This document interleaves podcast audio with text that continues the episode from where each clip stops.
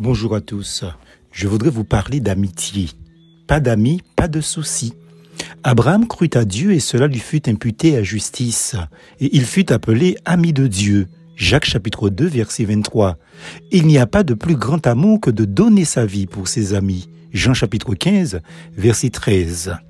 L'expression ami revient entre 51 et 56 fois dans la Bible. Mais ce n'est pas la fréquence du mot qui m'a interpellé, mais une inscription sur un autocollant d'une vitre arrière d'un véhicule. Je suivais un automobiliste sous la Nationale 1 entre la ville de Sainte-Marie et celle du Marigot en rentrant chez moi cet après-midi vers 16 heures. Mon attention s'arrêta sur ce slogan. Pas d'amis, pas de soucis. Fin de citation. Qu'a-t-il bien pu se passer de négatif entre ce conducteur et quelqu'un d'autre, me suis-je dit. Ma question est restée sans réponse jusqu'à cette heure. Pourtant, les grands de ce monde ont eu une initiative géniale. Ils ont proclamé en 2011 par l'Assemblée générale des Nations unies la journée internationale de l'amitié. Pourquoi est-ce nécessaire de consacrer une journée internationale de l'amitié? Afin, disent-ils, de rappeler que l'amitié entre les peuples, les pays, les cultures et les individus inspire des efforts de paix. Elle offre l'occasion de jeter des ponts entre les communautés. Voilà qui fera grincer des dents mon inconnu ami automobiliste. Je vous informe déjà que la prochaine journée internationale de l'amitié est fixée le 30 juillet 2023. Mais doit-on attendre une journée de l'amitié pour cultiver une bonne amitié? Certes non. Le Christ Jésus, en s'adressant à ses disciples dans la chambre haute, dit peu avant son grand sacrifice à la croix, Il n'y a pas de plus grand amour que de donner sa vie pour ses amis. Jean 15, verset 13. Peut-être êtes-vous déçu d'une relation avec une personne proche en qui vous aviez confiance.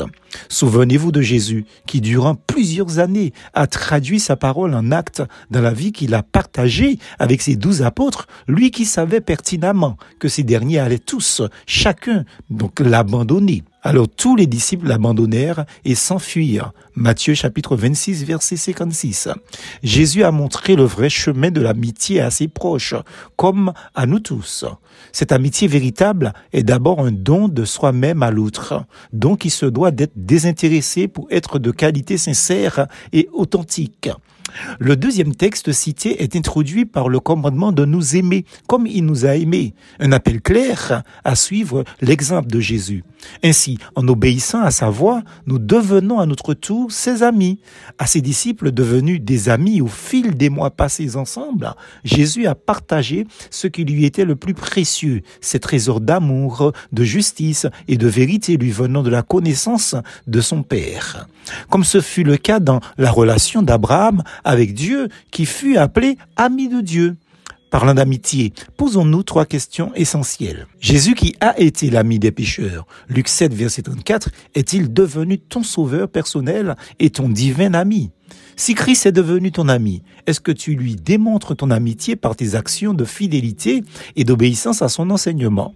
Et enfin, si le Christ Jésus est devenu ton fidèle ami, es-tu à ton tour un ami fidèle dans tes relations avec tes semblables? N'oublie surtout pas cette divine parole. L'ami aime en tout temps et dans le malheur, il se montre un frère. Proverbe 17, verset 17. Plus en Jésus.